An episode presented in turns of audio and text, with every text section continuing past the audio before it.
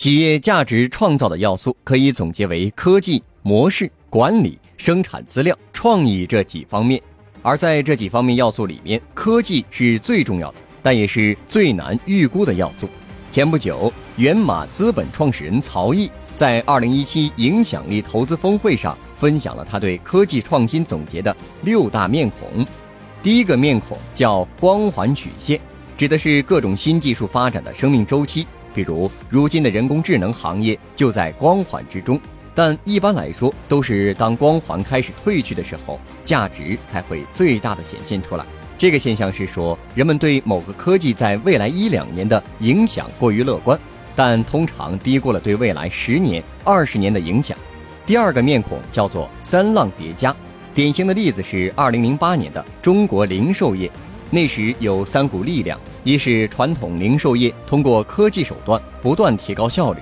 二是苏宁、国美这样卖场通过科技化、连锁化、并购等手段进行全国性的扩张；三是以淘宝为代表的电商的力量。但是那时的前两股力量只想着增长，没有察觉到第三波浪潮，也就是电商的威胁。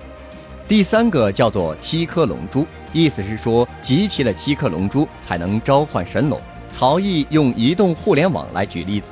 最早期的时候是用手机浏览器通过功能机上网，可是尽管手机的功能越来越好，并且出现了更快的三 G 网络，但移动互联网的春天还是一直没有到。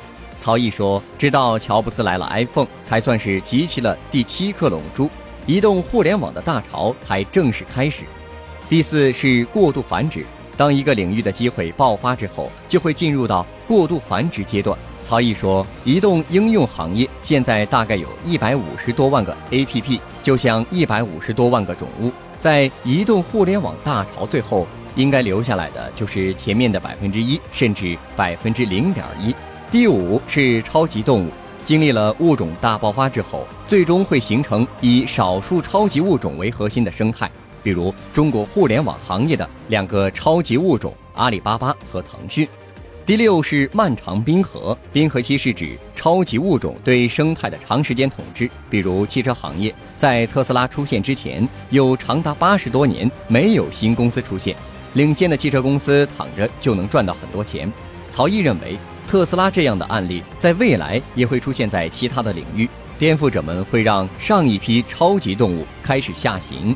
比如产业互联网，就让很多传统行业发生了根本性的变化。